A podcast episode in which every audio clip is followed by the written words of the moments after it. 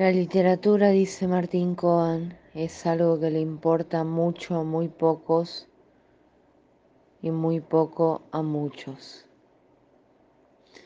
Esto me pareció un disparador para escribir un poco sobre los libros y los precios y las apuestas que uno hace cuando compra un libro.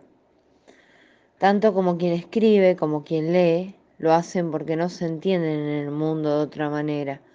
Es un intercambio de escondites, de espacio, de tiempo.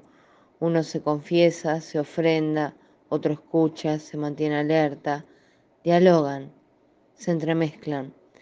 Y es también una apuesta. El que paga un libro está pagando una experiencia, una pregunta, una respuesta y, ¿por qué no? A veces hasta un desacuerdo. Tanto como uno puede cerrar los ojos para comprarse el mejor pantalón, hay quien cierra los ojos para soñar algo distinto. Por ejemplo, un libro, que puede significar mucho y distinto para cada uno. En mi caso, siempre que lo hice, siempre que me compré un libro, cerré los ojos y dije, es mío, es mío, es mío, pase lo que pase, porque sé que voy a volver siempre y encontrar agua fresca. Claro que en estos tiempos uno tiene que además pensar que a veces lo que uno compra tiene un envío, como es el caso de mis libros llegando a otras provincias del país.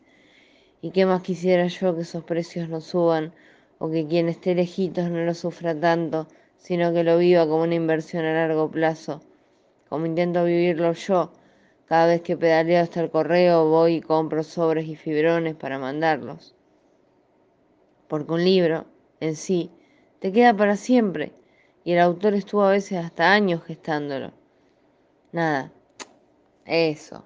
Un poco de hablar de este tema y dejar en claro que los envíos los hago desde Santo Tomé, Santa Fe, por correo argentino y salen hoy exactamente alrededor de 3.200 pesos a otras provincias y 2.300 pesos regionales dentro de la misma provincia, con seguimiento de envío y llegada asegurada.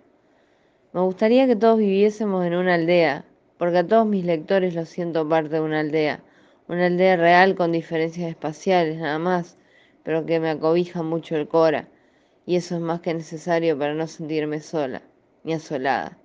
Gracias. Sin presión y sin apuro, el mundo por un momento dejará de ser mundo y nomás será pura poesía. Ahí te espero en tu mejor momento para pedirme el tuyo.